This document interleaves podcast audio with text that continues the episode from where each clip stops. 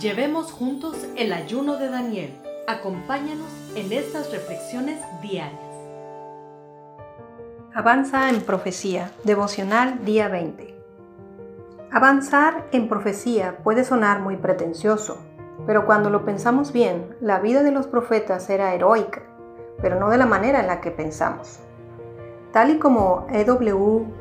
Tozer dijo, podemos ser en nuestros días lo que los héroes de la fe eran en sus días, pero recuerda que en ellos, en su tiempo, no sabían que eran héroes.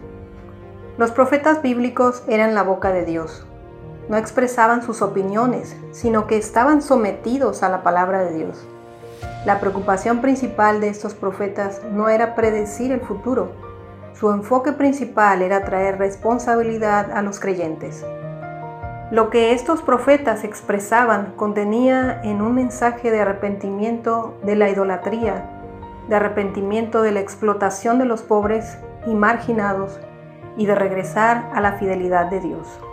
La profecía del Nuevo Testamento estaba marcada por la edificación del cuerpo de Cristo pero el propósito de acercarnos más a la ética divina y bíblicamente revelada aún permanece. Como vemos, en los creyentes del Nuevo Testamento, avanzar en profecía se trata de un acto heroico y de cada día.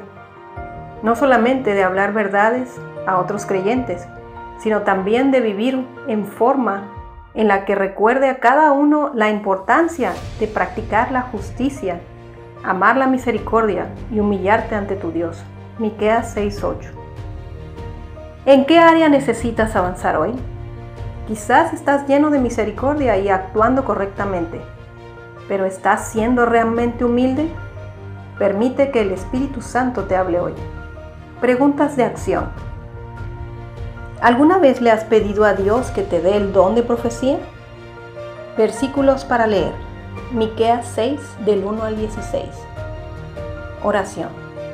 Padre, Oro por el don de profecía y para que viertas audacia sobrenatural sobre mí. Ayúdame a mantener misericordia y amor en mi vida mientras continúo mi rutina. Te amo, Señor. Amén. Gracias por acompañarnos. Te esperamos el día de mañana aquí en Kairos Comunidad Cristiana.